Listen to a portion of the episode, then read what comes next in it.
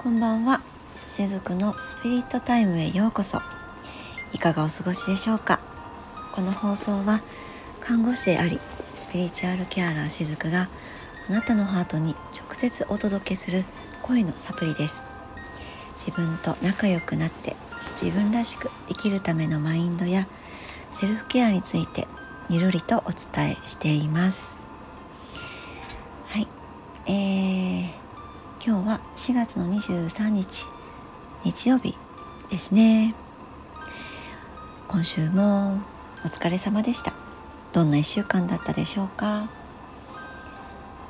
えー、日曜日がですね週の始まりだと感じる方もいらっしゃるかもしれないですね。私はねあまりその何曜日がスタートみたいなのって実はなかったりするんですけれども、うん、だからこう仕事柄ね 患者さんとお話しする時に、えー、私はね高齢者の方が来られるデイサービスというところで働いているので今日は何月何日の何曜日ですっていうのをね毎日確認するんですね。そういった時間帯があるんですけどもまあ、そのためというのもあるかな。やっぱこう仕事柄今日が何月何日で何曜日でっていうのをなるべくねこう感覚的に知っていようとは心がけているんですでも結構忘れちゃって間違って言っちゃったりとかねもう何度も確認してとかはね結構あるんですねかね気をつけてます。もう何日とかいうのもすぐ忘れちゃうので何でしょうねこれね、うん、今のこのねグレーゴリオ暦のカレンダーに私多分馴染めないんでしょうねきっと。肌感覚で今の季節とかですねこう天体の動きとかをなんとなくこう感じながら生きている方がなんかワクワクするというかしっくりきてるですねきっと。なので、えー、地球暦というねカレンダー以前もねどこかでお話ししたと思うんですけどもこれは大好きなんですよ。えー、名前が今ど忘れしちゃったんですけどえっ、ー、と何さんだったかな地球暦を考案した男性の方があそう杉山海一さん 太一さん？太一さん？どっちかだと思うんですけどちょっとねググってみていただけたらすごくこの地球歴面白いんです。もうこの地球歴に出会ったのが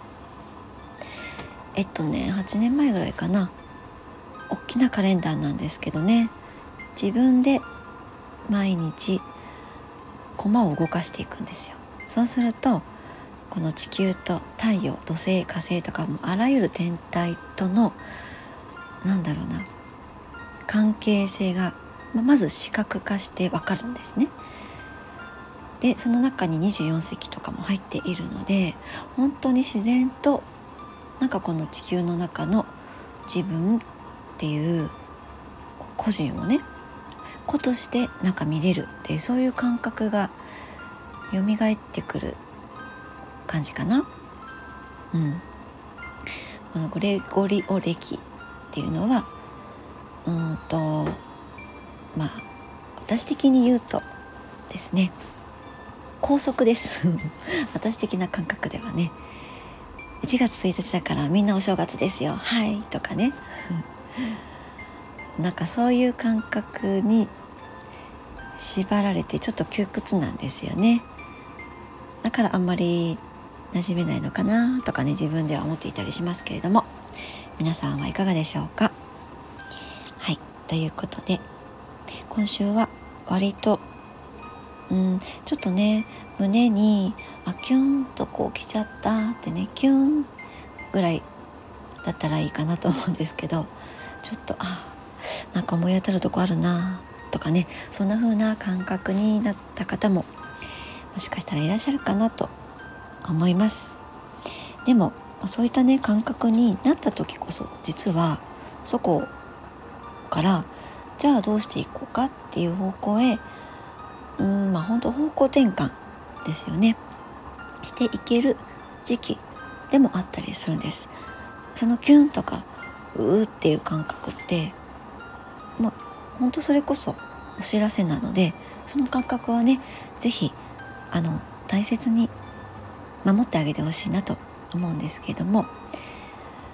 あその流れでですね、えー、母親との関係性について今日はお話ししていきたいなと思います。誰もがね男性であっても女性であっても誰もが母という体のね返して生まれてきますよね。産道を通って生まれてきます。ねだからこう昔は男尊女卑なんてありましたけども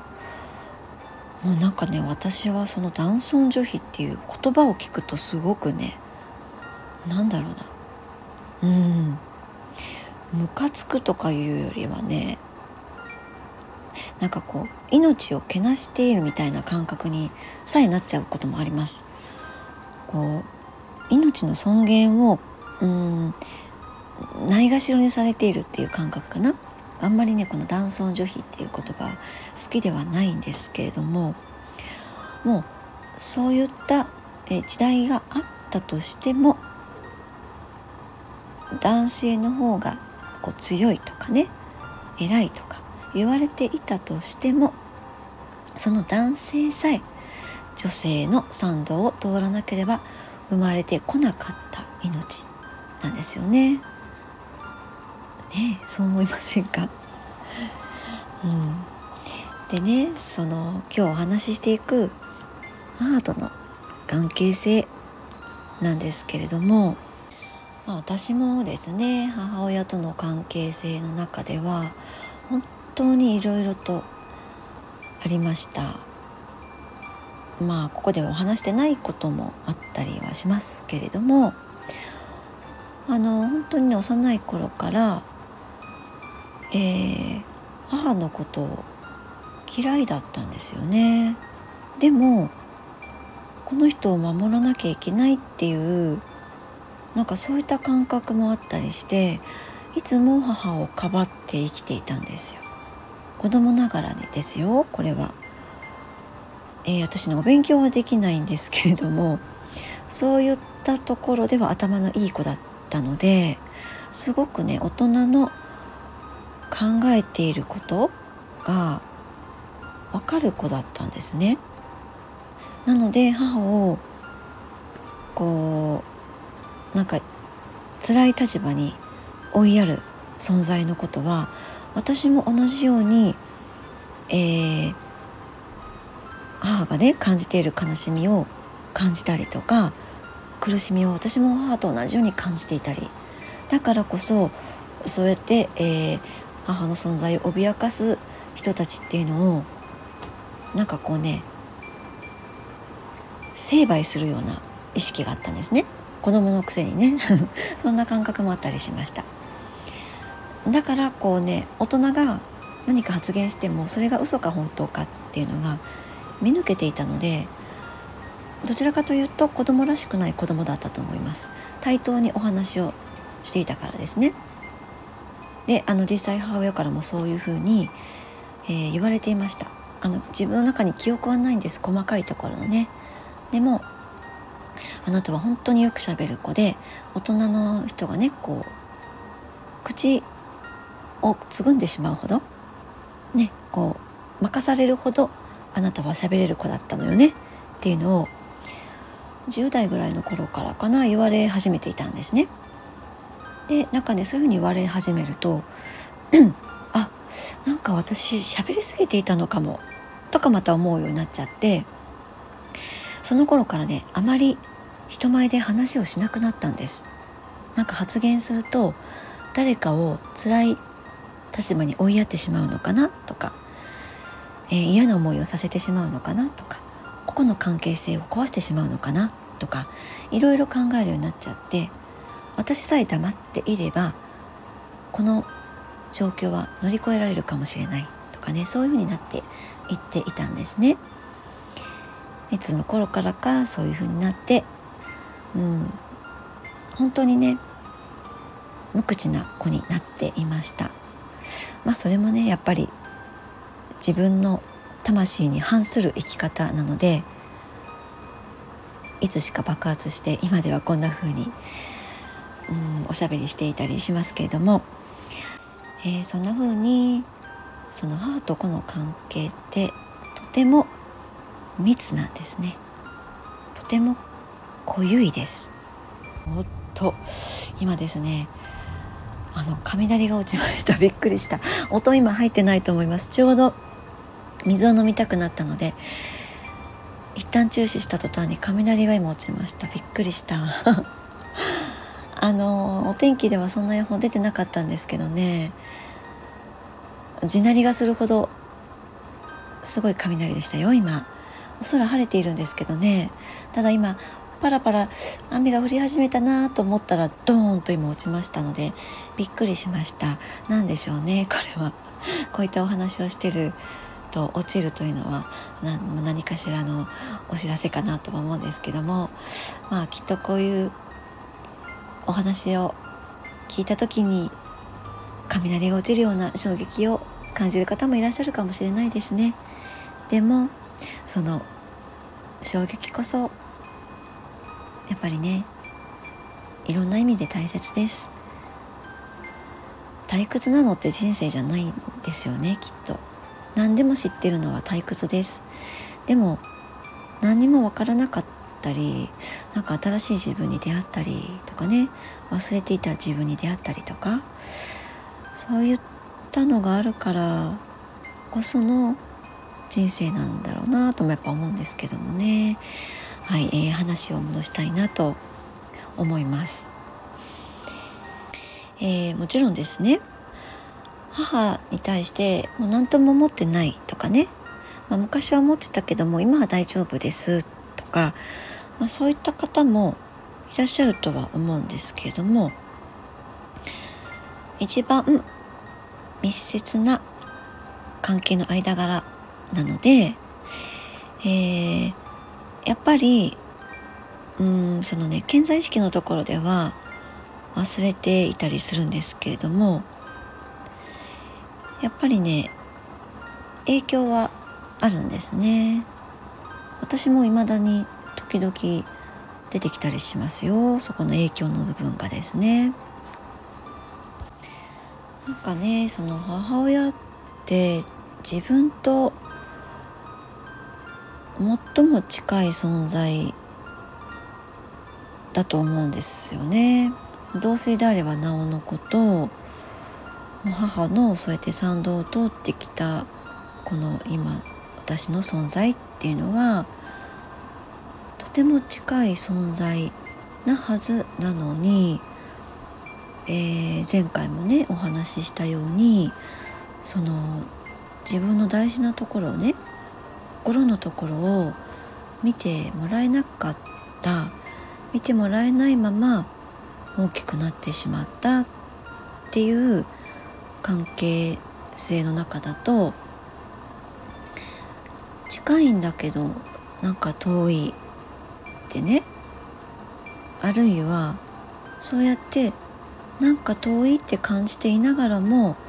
めちゃくちゃなんかしんどいぐらい近いとかね。なんかそういった感覚があったりするかなと思うんです。どうですか？皆さん。私はね結構あるんですよ。こういう感覚がね。あの私の場合は同居をしています今ね。でえー、っと同じ屋根の下にいます。で今はね適度な距離で、まあ、心の方も取れています。物理的にもお互いこうあまり干渉しないというスタンスでやっているので、まあ、必要なことはね、まあ、相手のことを考えての自分のことを伝えるっていうのをやってますけれども適度な距離感でお互いを保っているっていう感じなんですね。えー、家族って何だろうってね結構私ずっと思っていたんですけれども今もきっとねあ家族ってこういうものなんだっていうのがなんかこうはっきりと分かったわけではないです。うん、未だにやっぱりそこは家族ってこういうものかもしれないなぐらいの程度でですねなんかこういうものだって定義つけちゃうものでもないかなってなんかあのそんな風にも思っていたりもするんですね。まあ、それはきっとその家族って例えばそのこういうものだって定義づけてしまったりするとなんか反対にねそこにとらわれてしまって本当はもっともっと家族という関係性の中でうーんなんか広がっていく世界がねあるのにそこの世界に行けなくなったりとかもねしたりするかもしれないですよね。うん、だから家族ってああこういうものかもしれないなっていうふうに思っていてもいまだにあこういうこともあるんだね。家族ってねとかこういうこともあるんだね。やっぱそれは家族だからだよね。っていうのもまたあったりするんですよね。えーまあ、私の場合はですねその家族がいるからなんかこの地球で生きてる自分安心だみたいなのっていうのがあんまりなかったんですよね。うん、だから未だに結構その家族特に私はもう母親ですよね。えー、えっと父の方はねもう早くに亡くしているので、まあ、亡くしていたとしてもいろんなことはね蘇ったりもしますけれどもやっぱり母親との関係性を通していまだにその家族について、えー、自分の内側にあるものを解放していったりっていうのは未だにやっぱり時々やっていたりします。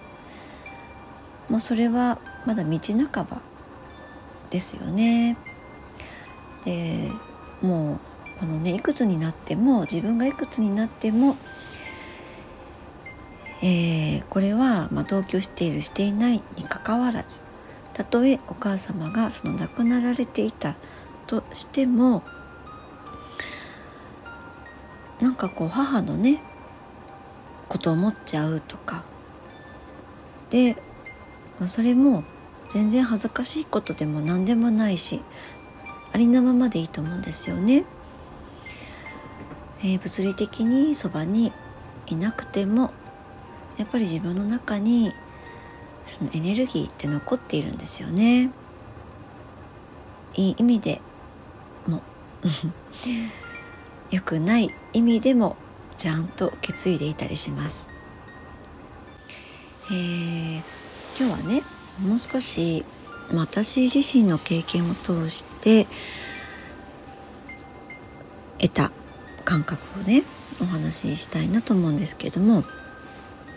えー、私もねすごくその母親との関係性って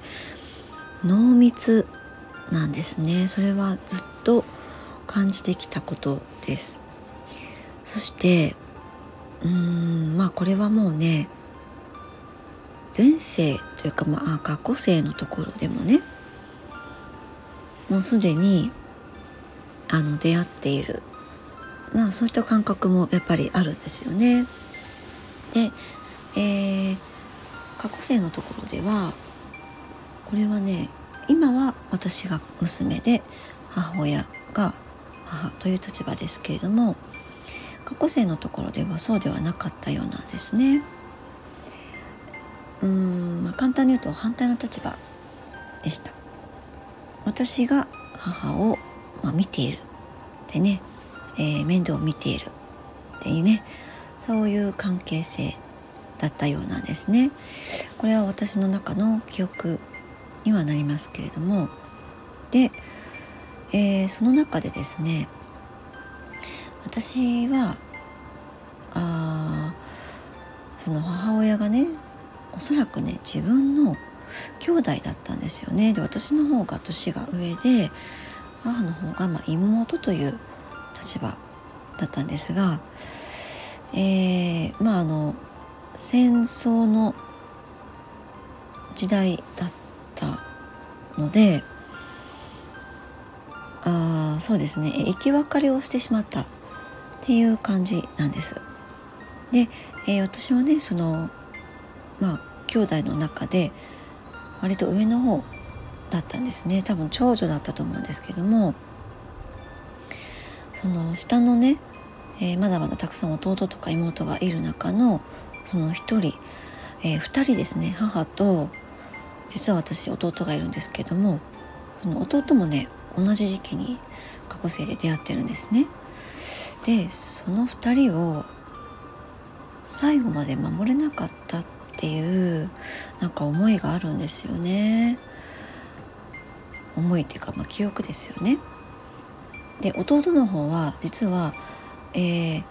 最後はね、えー、再び再会することができたんです。ただ母親の方は出会えなかったんですね再会することができませんでしたでその中で私は自分の家族を守れなかったというなんかすごいね重たいものを背負ってその時は人生を閉じているんですねでおそらくですねその時の思いが今世残って私は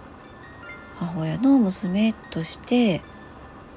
ね、その母親も選んで生まれてきています。で、まあ、この話を聞いていてね少し気づいた方もいらっしゃるかと思うんですけどもこの過去世の記憶ってとても最近のものです。もっともっと、えー、昔の過去世の記憶もあるんですけれどもね。例えばね頭にねなんか葉っぱの王冠みたいなものをつけて踊ってるんですよね。あのえー、神様の中でいる雨雨のうずめいますよね。あんな感じです。おちゃらけて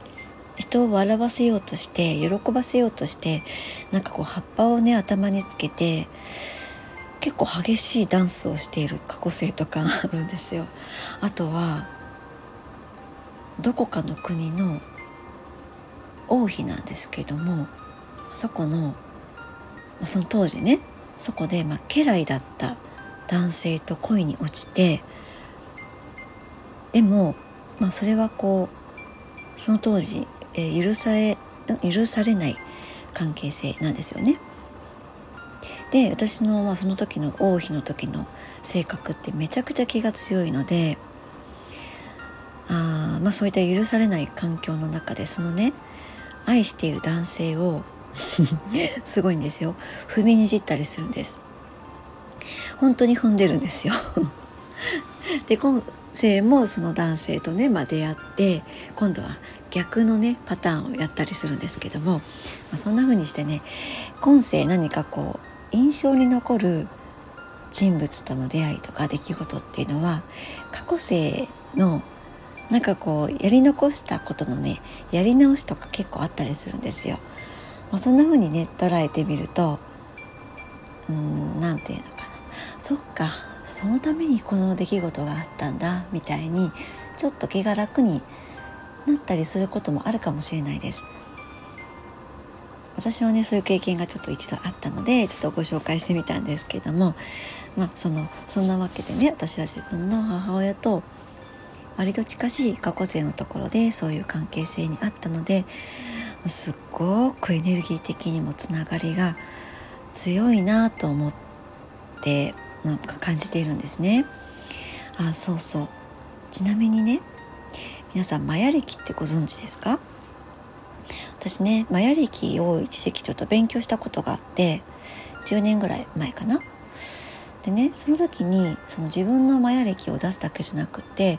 家族のも出してみましょうみたいなことがあるんですね。で、え私の娘と母と出してみたんですよそしたらね私母と全く同じだったんですマヤ歴があんまりないと思いますよこんなことねねやっぱりねそれをあ全く一緒だっていうことを知った時にやっぱり私はこの母親のもとをあえて生まれてきたんだってね選んで生まれてきたんだっていうことをねもう嫌顔でも再認識させられたんですね。もう仕方ないやみたいにちょっと諦めもついたりしました。ねえ。えー、ちょっと話がそれましたけれども何でしたかね。そうそう歯との関係性ですね。うん。まあいろんなねこうツールを使って解放していってでその時にその母親との関係性もやっぱりこうエネルギー的なねつながりのところを一度ほどいていくことってできるんですね。えー、私もヒーリングやなんかで自分にもそれをねやっていた時期があります。まあ、今も時々ねなんか母とのエネルギーがエネルギーコードがねなんか強くなってるなと感じたらそのコードを一度ほどいてうん結び直す結び直しをやったりするんですね。でそういったことをね、えー、やってみるとなんだろうな体のねじれがちょっとこう整った感じになったりします。えー、例えばねその母親とのエネルギーコードがそうですねこう胃の辺りとかをね中心にぐるっと後ろの方まで回っていたりすると右にねじれが来たりとかしたりするんですね。あとは喉の辺りにねそのエネルギーコードが来ていたりすると首がこうキュッと締まって喉が詰まった感じで、えー、息をするのがなんかいつもよりしんどいとかね、えー、そういったことがあったりします。あとは声が出にくいとかですね。で、まあ、そういったものもそのコードの結び直しというのをすると軽くなったりするんですね。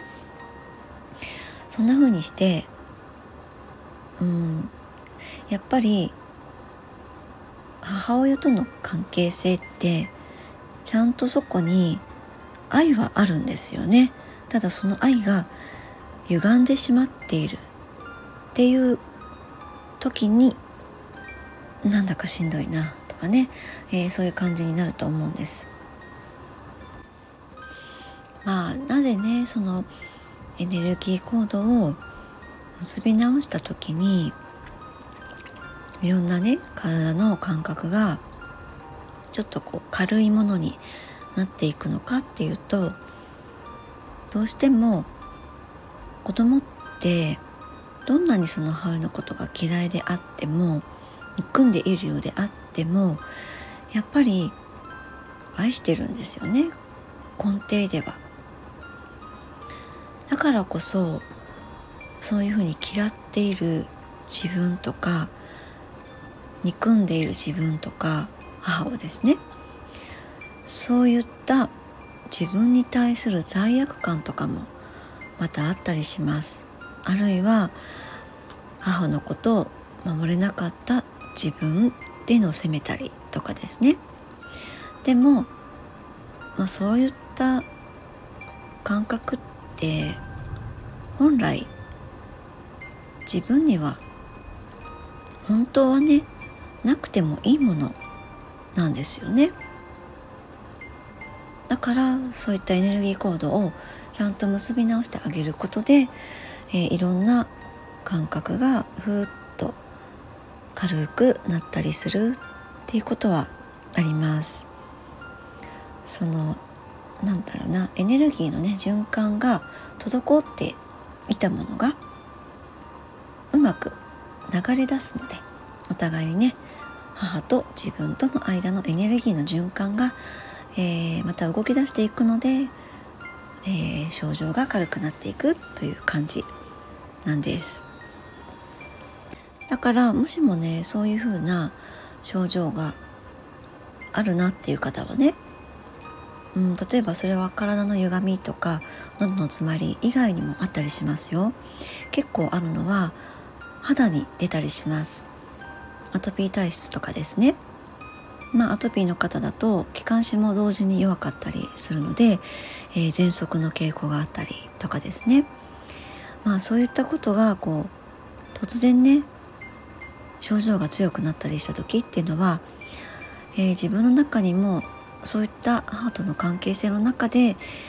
何かしら滞っているものがあるよっていうことを自分の体が教えてくれているっていうことでもあるんですよね。えー、私たちっていうのは日頃その感情を受け取るっていうことよりもなんかその感情をね感じちゃダメだとかねないものにしようとかそういうふうにしていく中で自分のまあその感覚ね感情とかを分からなくしていこうとしていくこん？していったりもするんですよね。でも体だけはちゃんと素直に訴えてくれているんですよね。そんな風にしてね。うん。だけどそれはその何を訴えているのかっていうのはその本人がねあこういうことかこういうことを体が症状を持って教えてくれていたんだなっていうことに気づくまでは繰り返し症状を作り出して教えてくるんですね私たちにね。そのね人の体に出ている症状がたった一日でとかね一瞬でとかもちろん変わるものではないんですけれどもまずはその人のね意識が変わっていくっていうことから、えー、現実ねその肉体もそうですけれども、えー、進化していく。変わっていくっていうことは言えると思うんですよね。えー、隠しておいたものをそのまま隠し続けるっていうことはもうね難しいもうそれは不可能なんだっていう時に来ているのはなんとなくお気づきかなと思いますそれはね世界的に。そうだと思います。共通してそうだと思います。ねまあ、そんな風にこう自分で気づいていくとなんか体が温かいなとかねお風呂に入ってねほっとしてはあってね安堵のため息が出るみたいなあの瞬間のね幸せっていうものを、まあ、知っていく。ねそれが幸せなんだよなっていうことを気づいていくみたいなね、えー、そういったところにつながっていくのかなってね思うんですよね。まあ、そうしていくとだんだんと感謝とか愛とかを感じられたりとかですね。湧いてきたりとか、えー、そういった中で自分の内側にある本来自分が持っているそのエネルギーっていうのもねまたその湧いてくる水のように、えー、内側から満ち足りていくと思います。私が時々自分をねヒーリングしていって感じるんですけどこれねある人に言ったら大爆笑されたんですがあの大体ね副腎が疲れることが多いんですね。でこれはね自己犠牲になっていたりとかなんかこう自分のエネルギーをね周りに渡しすぎてしまっていたりするとこの副腎っていうのがねすごくダメージを受けるんですねだからね背中に張りがあったり痛みがあったりする方っていうのはもしかしたらそういう傾向があるかもしれないんですけれどもそういった時にこうヒーリングをするとそのねヒーリングをする前はその副腎が干しぶどうみたいな感じになってるんです。もうクシュクシュクシュって満ち足りてないんです。イメージですよこれはね。でもヒーリングをするとその干しぶどうがねシャインマスカットみたいにもうパンパンにこういい意味でねパンパンにねぷっくりなってみずみずしくなってもうなんならこうキラキラ輝いててねツヤツヤしてて甘くて香りも良くてなんかそういう福神に戻っているんですね。これを言ったらねすごい本当爆笑されましたけれどもね。あでもねこのエネルギーの世界ってそんな感じなんです。ね私のお話するのって結構ね抽象的なことも話してたりするのでそうですねだなんだそれっていう人もいるかもしれませんね まあでもうんまあそれをねこのお話を受け入れる受け入れないは別としてその自分が感じている感情とかね気持ちってねいうのを受け入れられないっていうのは、えー、抵抗感から来ているんですよね。だからそのなんかね自分と向き合うことをした後とかね自分を内観した後とかヒーリングをどこかでね受けた後とかっていうのは意識的に自分を大切にしたりとかですね、えー、自分のその思考がねどういうふうに、えー、今何を考えているのかとかね、えー、そういったものを客観的に俯瞰してみたりでねそういうふうにしていってあげることで、えー、そうですねその近すぎるいろんな関係性とかいうのもうーんなんかその関係性をね、えー、いい意味で手放せていけたりもねするかなと思います。あの先ほどですねその罪悪感をねまあ私自身も持っていたっていうふうにお話ししましたけれども、ま、どうしてね子供ながらにまだ何も世の中のことをそんなに知っているわけでもないのに、えー、その特に母親との間の中で何かこう罪悪感を持っているのかっていうとこれはね私だけでもなくってですけれどもずっとねやっぱり子供って母親のことを見てるんですよね。母親のことだけを見ているって言っても過言ではないぐらいかと思います。えー、ちょっと今音が入ってるかもしれないですね。めちゃくちゃ雨が激しく降ってます。あ今日はねこのね収録は午前と、えー、夜とでちょっと分けてお話ししてるんですけどもその朝のうちにね日中のうちに収録をした時も雷が落ちたんですが今またね雷が落ちていますね。ゴロゴロ入ってるかもしれません。お聞き苦しかったら 申し訳ありませんけれどもやっぱこの話をする時にこんなに荒れるって何でしょうねこれね。面白いですね。はい。うんかね本当にその子供って全てをコピーしています。その母親のことをねコピーしてるんですね。えー、身振り手振りだけじゃなくってそのね波動もねコピーしてるんです。母親が放つ波動もその振動をね